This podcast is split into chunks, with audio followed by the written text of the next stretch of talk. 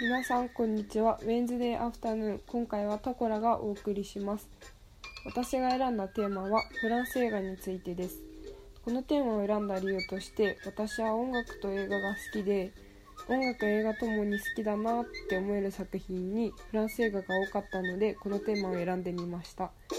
あと私は TSUTAYA でアルバイトをしていて映画のジャケットを見る機会がすごく多くて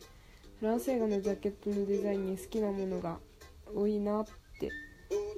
思ってたのも一つの理由となってます。と皆さんフランス映画と聞いてどんなタイトルが思い浮かびますか？私が映画にハマりだした頃に見たのが「アメリ」でした。ジャケットがすごい好きでずっと見たいなって思ってた作品でした。とそこからフランス行きたいなってずっと思ってます。監督のジャンピエール・ジュネにもすごいハマりました。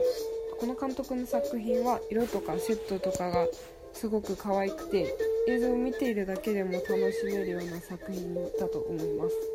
す。内容的には小さい頃から空想の世界が好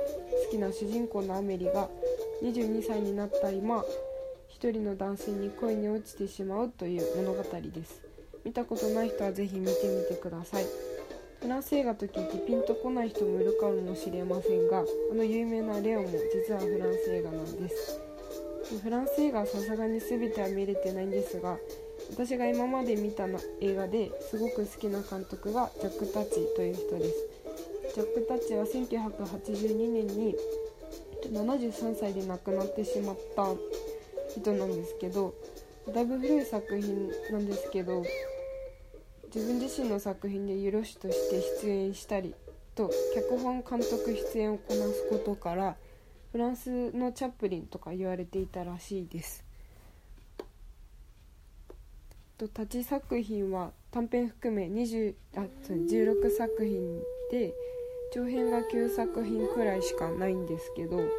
それぞれが名作です。とこれもまたジャック・タッ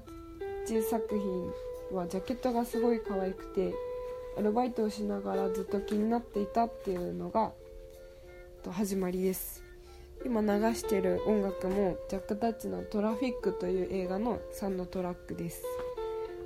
最初に見たのが「僕のおじさん」シリーズでシリーズといっても「僕のおじさん」と「僕のおじさんの休暇」という2つしかないんですけど